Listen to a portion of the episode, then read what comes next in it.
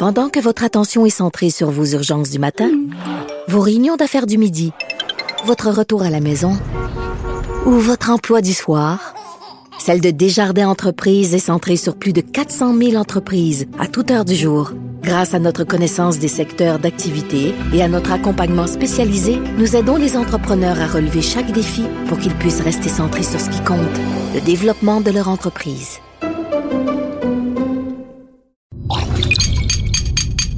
Cube Radio.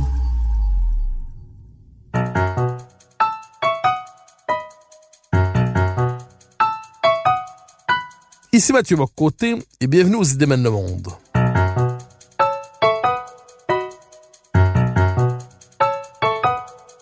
Nous chercherons à comprendre, à travers le regard des intellectuels québécois et européens, les grands débats qui façonnent notre monde.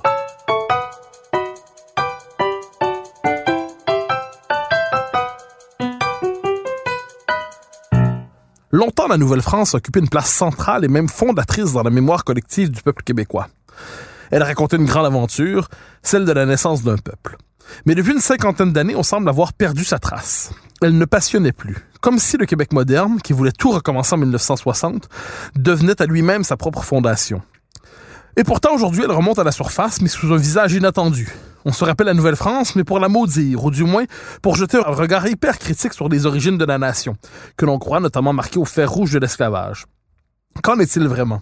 Que représente cette période dans notre histoire? Sous quel trait faut-il se la remémorer?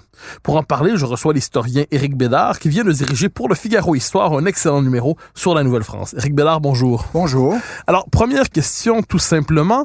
La Nouvelle-France euh, a longtemps représenté dans la conscience collective je le disais, la naissance d'un peuple, le moment d'émergence d'une nation. C'était les points d'origine de ce qu'on appelait la nation canadienne-française.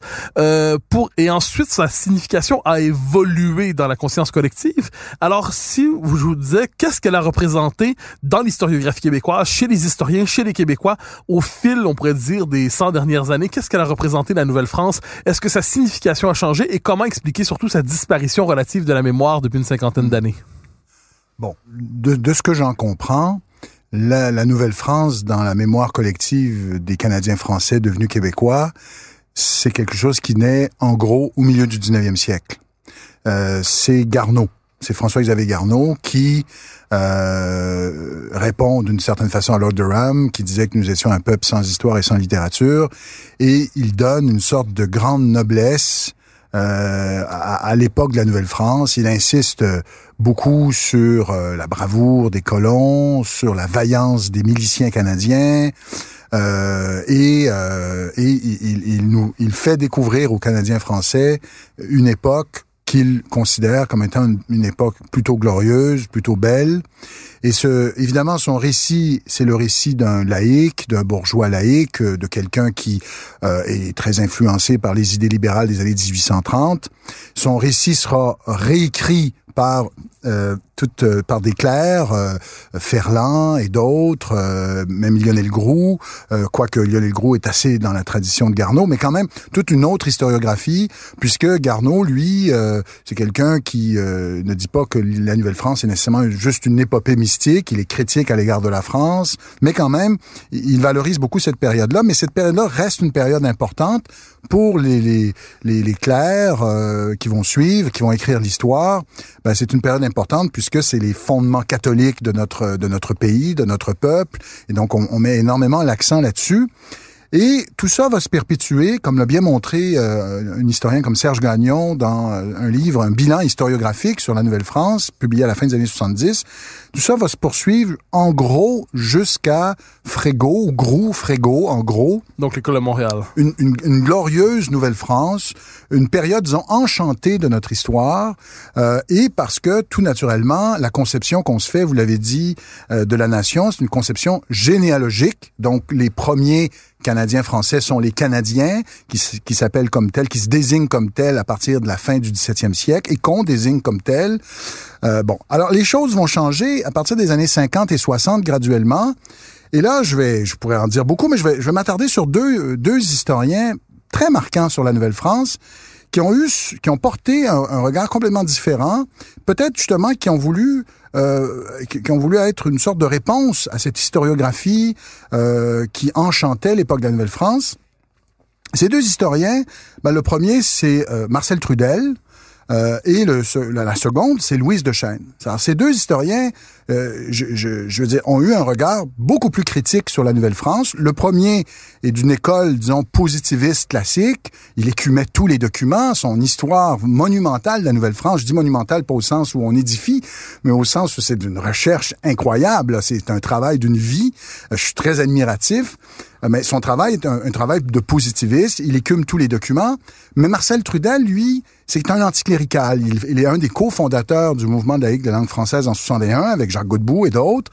Et donc, il a une espèce d'allergie à cette vision clérico-nationaliste dont il hérite. Et on le voit dans ses livres, euh, il veut un peu prendre le contre-pied de cette historiographie. Euh, Champlain, il, il, fait un peu descendre certains personnages de leur piédestal, comme Champlain. Il dit, oh, Champlain est peut-être pas le personnage qu'on croit. Euh, parmi ses étudiants, il y a eu récemment euh, Mathieu d'Avignon, euh, ses admirateurs, ses émules, disons, qui ont, qui ont voulu un peu le, le descendre de son piédestal. Jean, Jean Talon, un, un, courtisan, on lui a peut-être accordé trop d'importance. la Nouvelle-France, une période où c'est la, euh, coutume de Paris, euh, un régime d'ancien, un, régime rétrograde, euh, notamment à l'égard des femmes. il a écrit un livre sur l'esclavage en Nouvelle-France. Donc, une vision beaucoup plus critique, désenchantée, plus positiviste. Et vous avez Louise de Chêne, et elle, elle a été peut-être même encore plus importante puisque tous les historiens importants de la Nouvelle-France aujourd'hui dans les grands départements sont tous ses étudiants, sont tous ses héritiers. Alors, euh, Catherine Desbarras, Alain Greer, Thomas Veen, euh, tous ceux qui euh, ont une autorité sur la Nouvelle-France dans les grands départements sont ses étudiants. Alors, Louise Eugène, elle appartient au courant de l'école des Annales. Alors elle, elle a, elle a, elle a quitté les, euh, disons, les sources classiques, hein, les correspondances de gouverneurs, les lettres. Elle est allée étudier les minutes notariales, les, les, les contrats. Et euh, évidemment, euh, si vous étudiez les contrats à l'époque du référendum de 1995, vous allez peut-être pas parler du référendum, vous allez pas parler de la question nationale, mais en même temps, c'était une grande contribution à l'historiographie, mais elle donne de la Nouvelle-France un point de vue complètement différent, au ras du sol, au ras des, des gens anonymes. Et euh, mais en même temps, dans son dernier livre, La guerre, l'État euh, et la Nouvelle-France, un livre posthume qu'elle n'a pas pu terminer, mais qui a été publié par ses, par ses héritiers, par ses, ses étudiants, euh, on voit son parti pris. Elle, elle dit carrément, il n'y a pas de nation en Nouvelle-France, il n'y a même pas la genèse d'une nation en Nouvelle-France, il y a des classes sociales, c'est la vision, disons, classique d'une certaine historiographie sociale et culturelle. Euh, les nations sont déconstruites, ça viendra plus tard. Donc, première raison euh, où euh, la Nouvelle-France, on a eu une nouvelle vision de la Nouvelle-France, où on a quitté cette perspective plus enchantée sur la Nouvelle-France, une nouvelle historiographie avec des historiens soit positivistes, soit de l'école des annales, et qui avaient un tout autre regard, beaucoup plus critique sur la Nouvelle-France. Ensuite, deuxième raison peut-être, et là, je, ça m'amène aux années 90 avec des historiens comme Gérard Bouchard ou avec Yvan Lamonde, euh, historiens importants de leur génération, qui se sont intéressés eux aussi à la question nationale à leur façon. Mais eux, qu'est-ce qu'ils nous disent? Ils nous disent au fond, la nation, elle naît au, 20, au 19e siècle. Au fond, la nation, elle naît avec le discours, avec notre représentation de nous-mêmes. Et là, on est dans la perspective plutôt constructiviste de la nation. La nation, d'abord, un discours, une représentation de soi. Euh, S'il n'y a pas de discours sur la nation, il n'y a pas vraiment de nation. Donc, avec la naissance aussi d'une historiographie. Remarquez, c'est pas si loin de Fernand Dumont. Qui, avec, mais, mais, avec qui faisait, sa... mais, qui reconnaissait toutefois l'existence d'un sentiment national. La référence nationale venait après, mais il voyait, lui, Fernand Dumont, dès la Nouvelle-France, ce sentiment national. Un germe de quelque chose. Probablement que Gérard Bouchard aussi dirait cela euh, dans certains de ses travaux, mais en, en, en même temps, on sent en les lisant que c'est vraiment une affaire du 19e siècle et je dirais ils sont tout à fait en phase avec toute une littérature plus théorique sur la nation et le nationalisme, Eric Hobsbawm, Benedict Anderson, La nation imaginée euh, et plusieurs autres que vous connaissez peut-être même Clifford Geertz, euh, des anthropologues qui ont dit au fond la, la nation, c'est un produit de la modernité, donc un, un produit du 19e siècle. C'est, une, on va, on va utiliser beaucoup le, le nom Anne-Marie Thiès en France, mm -hmm. la création des nations, les inventions des nations. Donc c'est une élite Ce sont les élites qui créent les nations à travers un récit, dans les journaux, dans la littérature, et, et, et un peu comme si tout ça a été créé de toutes pièces pour faire l'affaire d'une certaine élite. Et donc, pourquoi s'intéresser à la Nouvelle-France hein? Vous voyez, si la, la, nation naît au 19e siècle, allons plus vers le 19e siècle. Euh, bon, alors, tout ça fait en sorte que la, la, la Nouvelle-France a été étudiée de façon beaucoup plus critique euh, ou euh, a moins intéressé ceux qui s'intéressaient justement ceux qui se penchaient sur les enjeux nationaux. Et là, ben la dernière dernière vague, euh, vous l'avez mentionné rapidement en introduction, ben là c'est tout, toutes les toutes les perspectives, disons du du du, du comment Post, dire ça? postcolonial, postcolonial, postmoderne, c'est-à-dire au fond euh, la Nouvelle-France, c'est la colonisation, c'est le colonialisme euh, et c'est l'asservissement des autochtones. Euh, et on a vu euh, on a vu un peu l'expression de cette perspective dans le programme d'histoire de 2006. Oui, elle a, marqué, elle a marqué l'enseignement de l'histoire. Ce n'est plus seulement un discours d'historien en chair, ça, ça forme la conscience historique ben, C'est-à-dire qu'en 2006, le programme qui avait été tant décrié euh, portait cette vision-là de la Nouvelle-France moyenâgeuse, coloniale, noire, euh, et donc, euh, et, bon, il y a eu tellement de critiques que le gouvernement du Parti québécois de Pauline Marois a, a voulu revoir euh, ce programme, euh, bon, avec un comité euh, présidé par Jacques Beauchemin, pour avoir travaillé sur un, les manuels qui sont issus de cette deuxième mouture.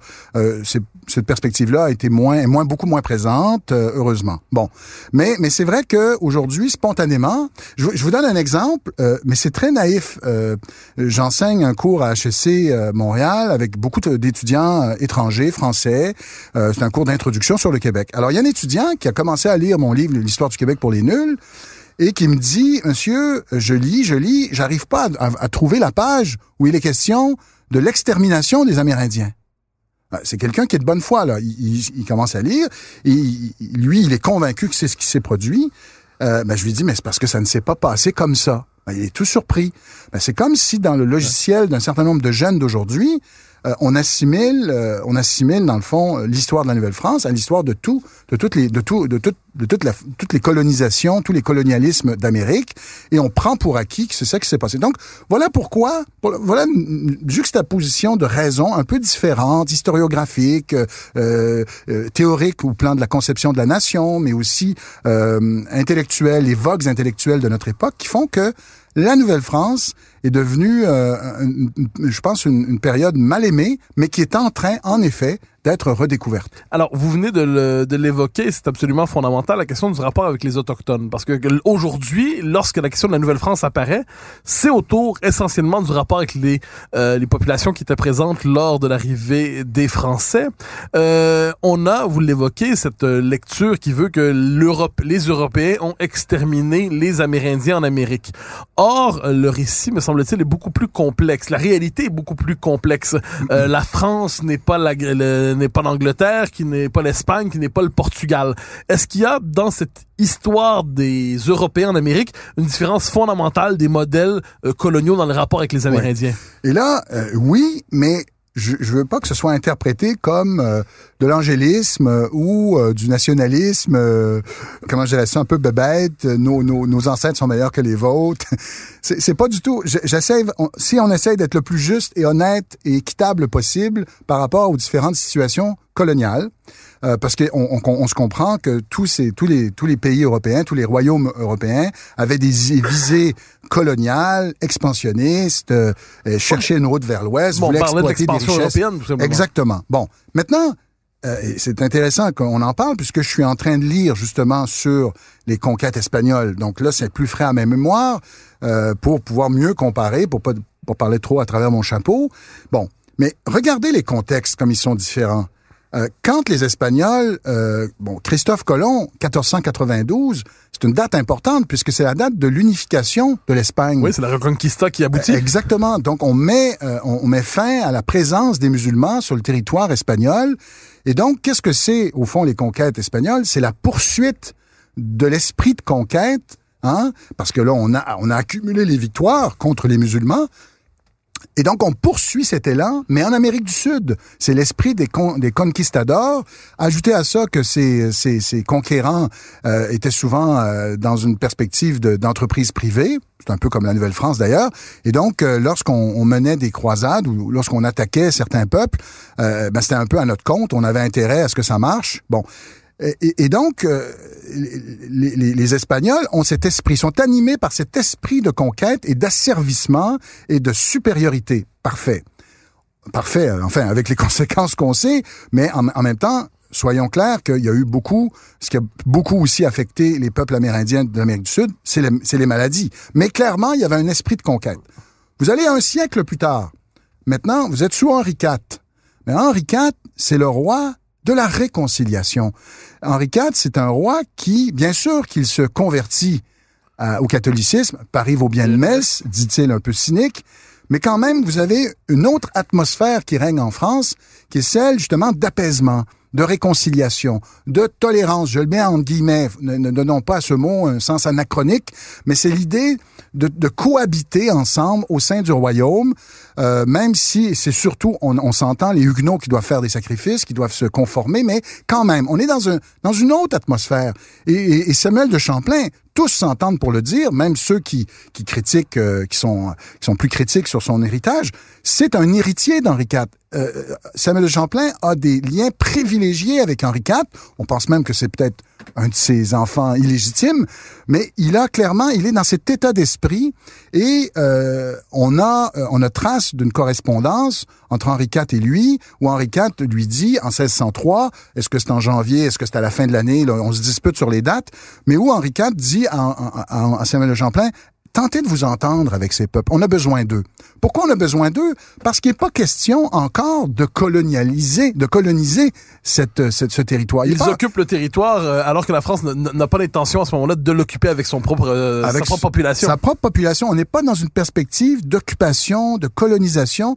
On est dans une perspective uniquement commerciale. La France hésite encore. Il va, va hésiter jusqu'au milieu du 17e siècle. Est-ce que c'est un comptoir de commerce? Est-ce que c'est vraiment une colonie? Alors évidemment, pour l'Église, les, les, pour les, les récollets, les jésuites. Il faut que ce soit une colonie. Il faut amener des colons pour donner l'exemple, hein, pour, pour convertir ces gens aux lumières du christianisme. D'ailleurs, Champlain va évoluer vers cette perspective euh, à partir de 1615. Euh, lui-même deviendrait un petit peu plus religieux. Euh, ses convictions deviendraient plus robustes sur ce plan-là, alors qu'au début, il donne pas beaucoup de signes de, de ce côté-là. Alors, donc, euh, on est dans une perspective d'un humanisme chrétien, d'une réconciliation. Alors forcément, on n'est pas dans la perspective d'arriver là et de tuer tout le monde. On, vient de vivre des guerres de religion en France. Ces guerres-là ont été terribles, ont, déchiré le royaume. Donc quand on arrive en Nouvelle-France, on n'est pas dans cette perspective-là. D'autant que Champlain est allé lui-même espionner les Espagnols, en est revenu assez catastrophé par ce qu'il a vu. Euh, et, et, donc, selon, euh, les spécialistes, ça aurait joué un rôle dans, son, dans sa vision. Et, et autre élément fondamental, il euh, n'y a pas d'or. Enfin, on, euh, Cartier aurait rêvé, il pensait trouver des diamants, mais il n'y en a pas de diamants, il n'y a pas d'or en Amérique du Nord, malheureusement pour les Français. Donc, c'est quoi le, le, le, commerce principal? Au début, c'est du poisson, du poisson qu'on pêche en haute mer, la morue, les Autochtones ne pêchaient pas la morue, c'était beaucoup trop loin, ils n'avaient pas de bateau, ils s'en, ils, s'en, foutaient un peu.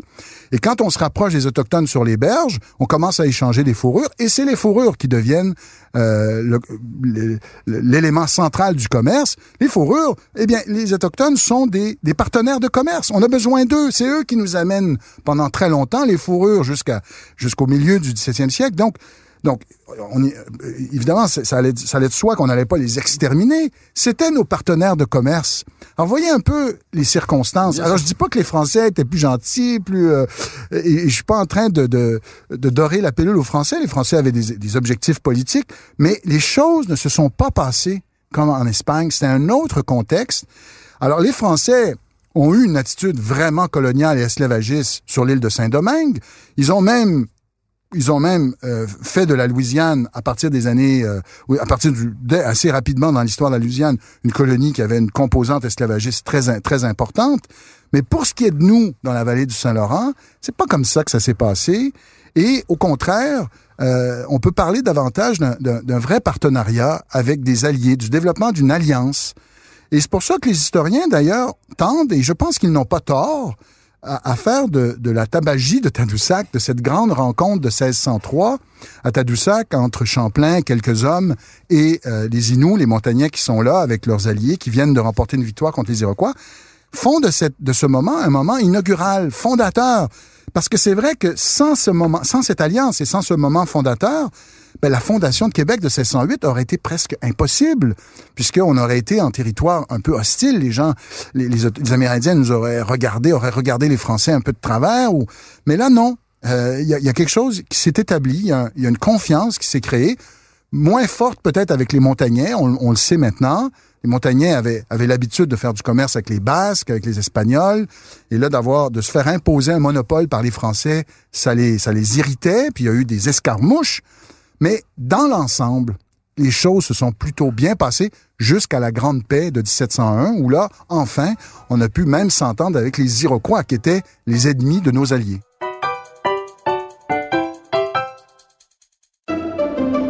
Pendant que votre attention est centrée sur cette voix qui vous parle ici, ou encore là, tout près ici, très loin là-bas, Celle de Desjardins Entreprises est centrée sur plus de 400 000 entreprises partout autour de vous. Depuis plus de 120 ans, nos équipes dédiées accompagnent les entrepreneurs d'ici à chaque étape pour qu'ils puissent rester centrés sur ce qui compte, la croissance de leur entreprise.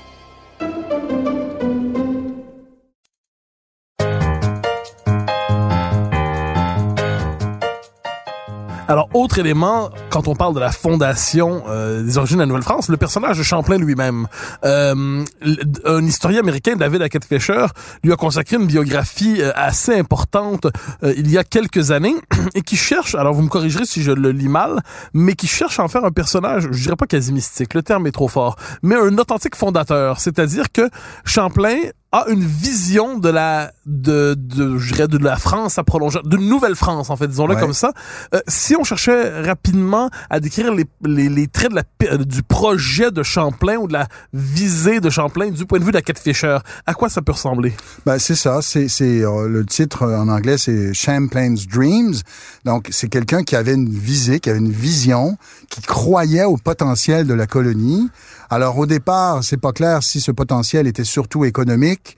Euh, il semble que oui. Donc, ces, expéditions étaient commanditées par, euh, par des, des, des, des, entrepreneurs, des hommes d'affaires euh, français, mais, mais, mais, visiblement, plus il avance dans le temps, plus il sent qu'il y a un vrai potentiel, il va, et ses écrits le montrent, il fait une sorte de recension de toutes les richesses de la vallée du Saint-Laurent euh, au milieu des années 1610, euh, euh, un, un, de ses nombreux écrits d'ailleurs. Alors, on sent qu'il a une vision, et ce qui est intéressant, c'est que sa vision, euh, elle peut très bien se réaliser avec le concours des Autochtones. Elle se fait pas nécessairement à ce moment-là contre les Autochtones. Il a cette phrase célèbre de 1633 lors d'une cérémonie qui est rapportée par les relations des Jésuites. Nos hommes marieront vos femmes et nous ne ferons plus qu'un peuple. Donc, il avait cette vision, il avait cette ouverture, et en effet, Champlain, c'est vraiment un très grand personnage. Il y a une petite controverse en ce moment historiographique. Certains historiens trouvent que Fischer va trop loin, mais écoutez, je les ai lus, leurs arguments ne, ne m'ont pas beaucoup convaincu.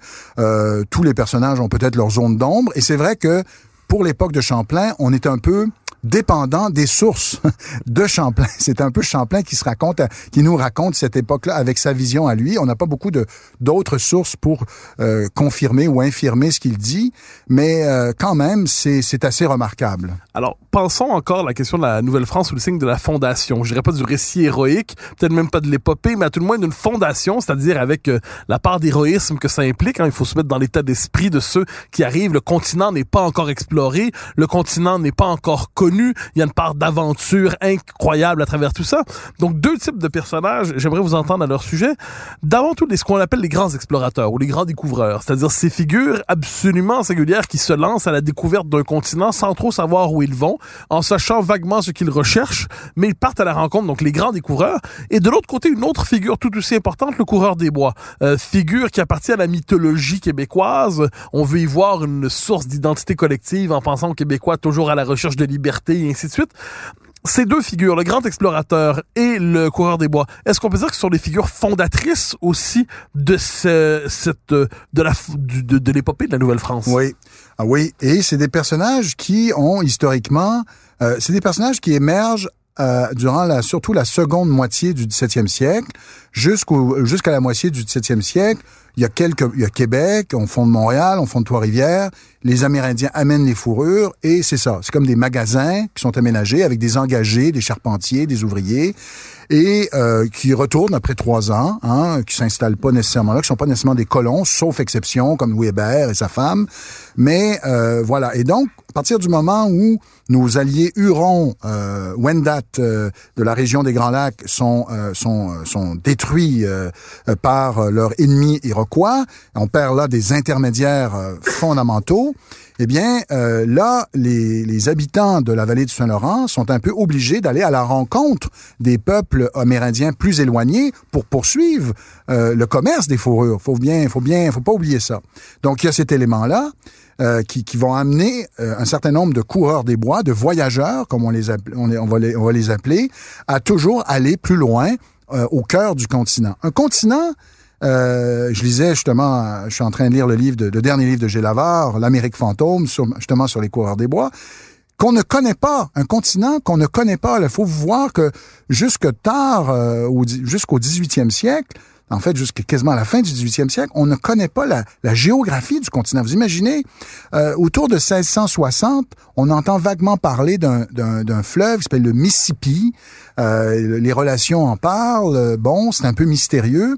Donc, vous avez à la fois euh, ces voyageurs, ces coureurs des bois qui vont à la rencontre des peuples pour échanger des fourrures, et vous avez des explorateurs. Des explorateurs qui, qui cherchent quoi? Ben, qui cherchent encore la fameuse route vers l'ouest, un peu comme Jacques Cartier. Des explorateurs qui sont en quête de gloire, qui sont des personnages souvent commandités par l'État, ce qui n'est pas le cas des coureurs des bois, qui eux sont soutenus par des, souvent des intérêts privés. Alors que les explorateurs sont souvent commandités par l'État, plus ou moins, parfois c'est semi-privé, et ce sont des personnages qui rêvent de gloire. Ce sont des personnages plus grands que nature. Alors, vous avez euh, Louis Joliette, euh, qui, est qui est un Canadien, qui est né euh, en colonie. Euh, vous avez Robert Cavalier de la Salle, qui, moi, me fascine complètement, qui est un, qui connaissait rien à la navigation, qui avait un frère sulpicien et qui euh, part comme ça à l'aventure euh, du Mississippi, euh, il ne trouve jamais l'embouchure lorsqu'il revient, est assassiné dans le Texas. Vous avez évidemment Pierre Lemoine d'Iberville, vous avez les, les, les. Je ne sais pas pour vous, mais moi, c'est des personnages que je n'ai pas été amené à découvrir quand j'étais adolescent. Alors, quand j'étais adolescent, euh, ces personnages-là, on ne les a pas vraiment présentés. Alors, je, je dis même pas, on n'est même pas obligé de les présenter comme des héros. Juste, vous, vous me corrigez, deux générations auparavant, ils étaient un peu plus familiers avec ces personnages. Là complètement. Je, regardez les discours. J'ai été frappé par ça récemment. Je pense même que je vous en ai déjà parlé. Mais euh, je me souviens, j'avais été frappé par le discours de René Lévesque euh, à Paris en 1977 il évoque ces grandes figures. Vous allez me dire, ah ben c'est René Lévesque, il y a une culture. Oui, mais Pierre Elliott Trudeau, dans son discours de 1980, pour le nom, évoque la véranderie en disant, c'est à nous autres, le Canada, ça a été découvert par les nôtres. Donc, peu importe, d'après moi, ça faisait partie du lexique, de la mémoire commune des gens qui avaient évidemment fait leur, leur collège classique, qui avaient un peu d'éducation, mais c'était complètement intégré. Ces personnages existaient, d'ailleurs, il y avait, y avait plein d'écoles qui portaient les noms de ces explorateurs, euh, des parcs pour des raisons que j'ai du mal à m'expliquer, peut-être à cause de cette hypertrophie de la modernité, de la révolution tranquille, de cette quête de modernité, tout ça est tombé un peu à la trappe et les, les, gens comme de notre génération, on est obligé de se, de, de, se réapproprier cette histoire, de la, de la redécouvrir. Ça va pas de soi. Euh, moi, je sais que c'est un peu sur le tard que j'ai mieux compris tout ça.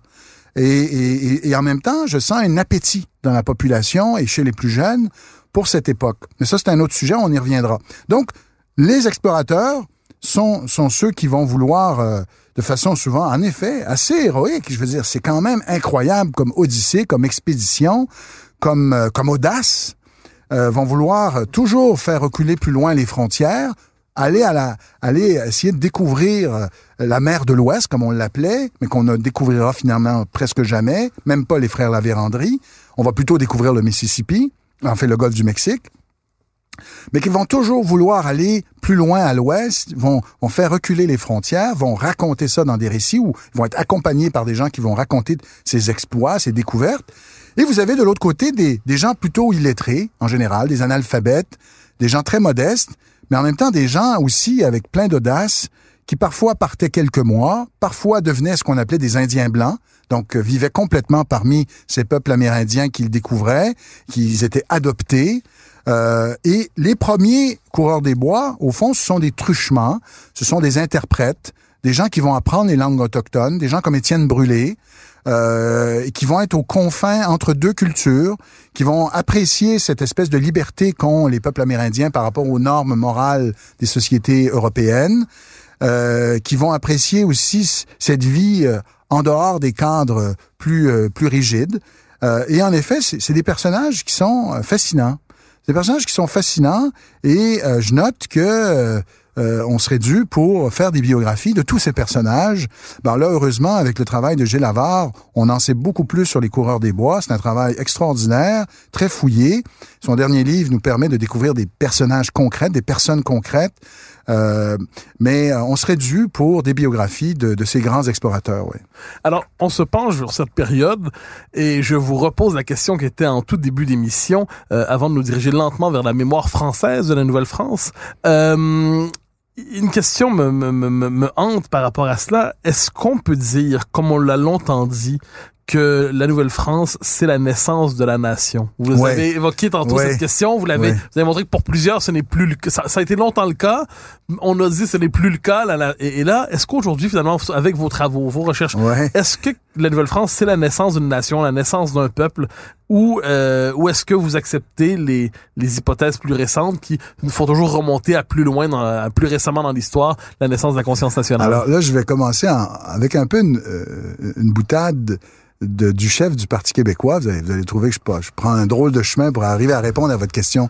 Je me souviens, je me souviens pas c'était quoi l'histoire, c'était à propos de la police. Euh, et là, Pascal Bérubé, le chef intérimaire du Parti québécois, on lui disait, oui, mais est-ce que c'est de la collusion, de la corruption? Et il avait eu cette formule que j'ai trouvée très drôle et qui m'amène à la Nouvelle-France. Il m'a dit, écoutez, il y a des oreilles, il y a une moustache, il y a une queue, ça ressemble à un chat.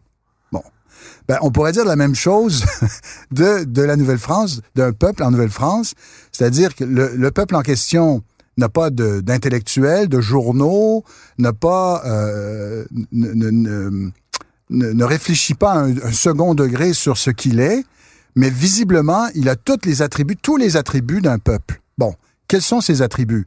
Ben, D'abord, un nom. Les Canadiens. Alors, à quel moment paraît le mot canadien? Alors, euh, l'occurrence, au départ, les, les, les, Canadiens, sous Jacques Cartier, ce sont les Amérindiens, puisque le Saint-Laurent s'appelait le Canada.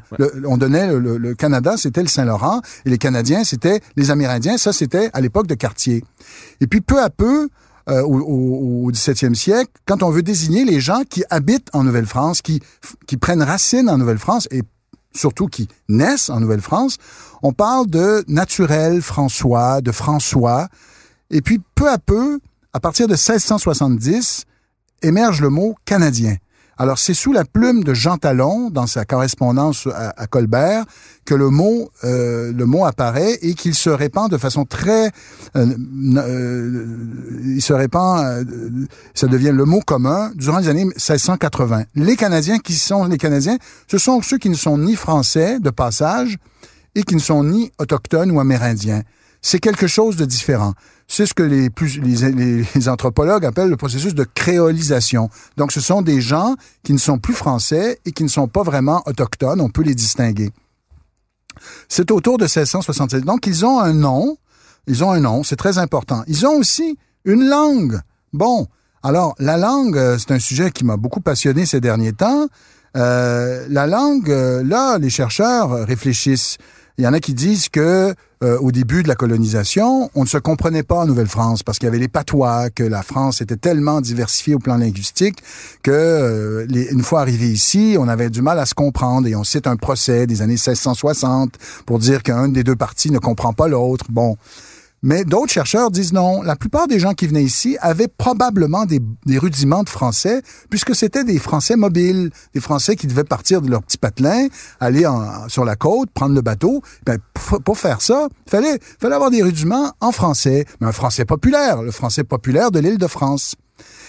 Alors, quoi qu'il en soit, ce dont on est certain, c'est qu'à la fin du 17e siècle, il y a une véritable unité linguistique. Non seulement il y a une unité linguistique, mais on a, on a euh, retracé tous ceux euh, qui ont commenté la langue des Canadiens de d'un certain Nicolas Denis jusqu'à jusqu'à Bougainville en 1759, tous disent la même chose. Voilà un excellent français, un français de qualité, un français sans accent. On, répète constamment ça, c'est incroyable, un français sans accent. Quand on sait maintenant nos, nos débats qu'on a sur le. Pourquoi on dit ça? Ben parce que c'est le français commun d'Île-de-France. Donc un nom, une langue, un territoire, une terre. C'est pas rien. Alors cette terre, comment comment s'y attache-t-on à cette terre? Bien, on s'y attache, oui, par le régime seigneurial. Hein, on s'ancre dans des lieux bien précis, avec une vie sur des terres. On, on, on, on se, on s'installe pas un peu partout comme ça, euh, au hasard, euh, selon notre inspiration. L'espace laurentien est quadrillé de seigneuries. Et à l'intérieur des seigneuries, ben, il y a des paroisses. Tout ça crée un sentiment d'attachement, de, de bon. Et, et cette terre, ben, on va la défendre. C'est mon dernier point. On va la défendre avec beaucoup euh, euh, d'acharnement en 1759. Alors, vous êtes comme moi, vous avez bien aimé la série Duplessis. Vous vous souvenez de la boutade de Maurice Duplessis à Adélard Godbout, hein? Ne me parle pas de la plaine des plaines d'Abraham. C'était des régiments français. Voilà, c'était des Français qui affrontaient des Anglais. Les Canadiens, les bons Canadiens étaient dans leur champ, ça les intéressait pas. Mais c'est archi faux. 12 000 miliciens sont en armes. Euh, et puis, est-ce que c'était tous des bons soldats? Pas du tout, pas nécessairement. C'était des amateurs. Ils arrivaient avec leurs fourches, leurs armes de chasse. Euh, c'était pas nécessairement des gens très aguerris. Mais on sait qu'il y a eu mobilisation, absolument. Alors, Louise de Chêne nous dit, oui, mais c'est parce qu'ils étaient forcés d'obéir à leur curé, parce qu'ils avaient peur.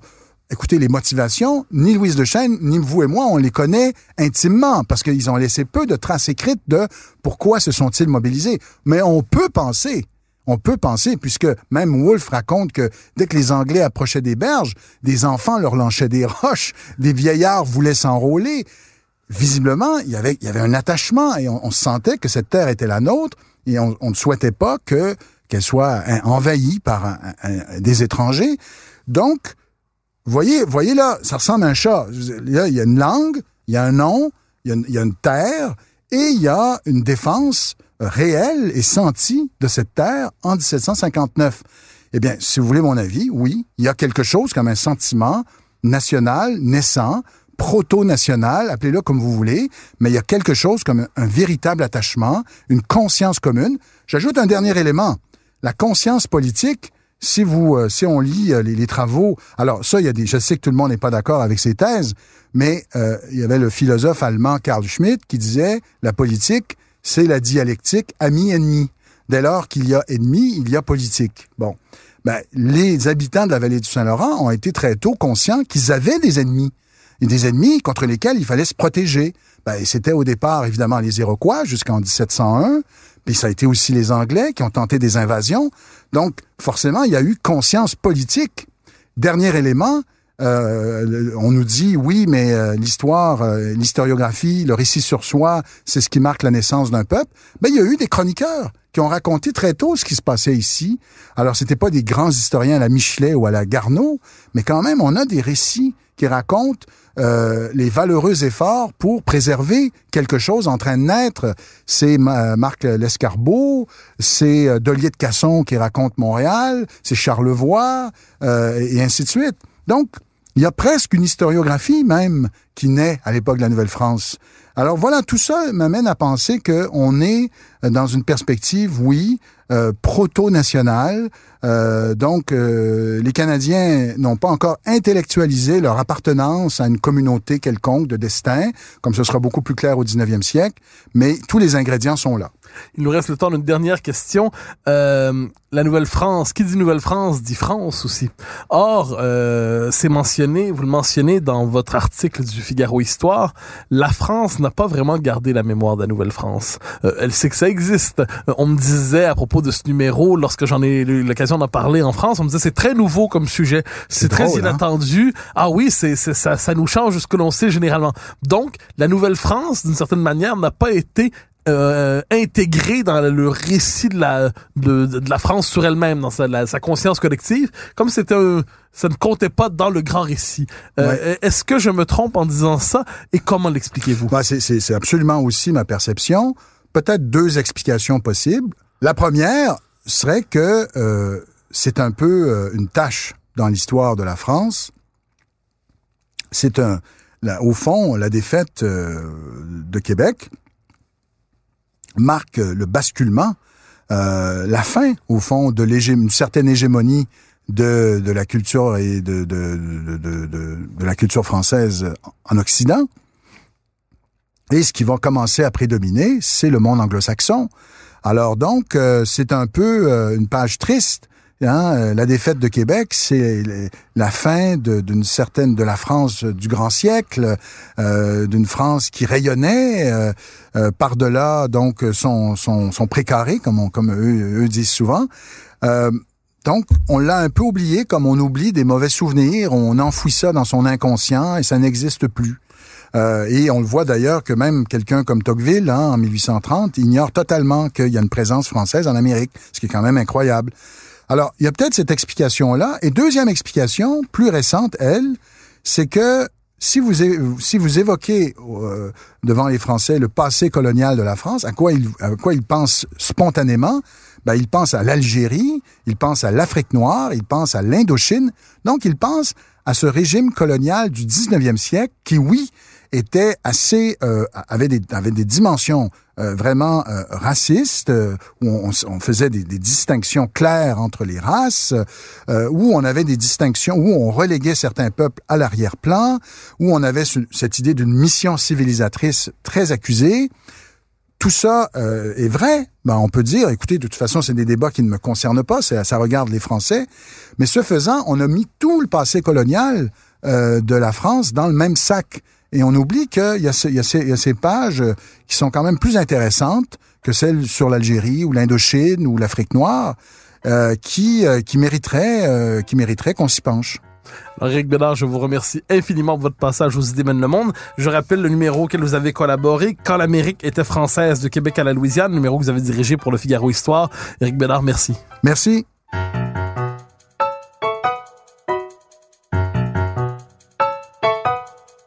Chers auditeurs des idées mènent le monde, vous pouvez faire connaître le balado sur vos réseaux sociaux en partageant les épisodes que vous aimez.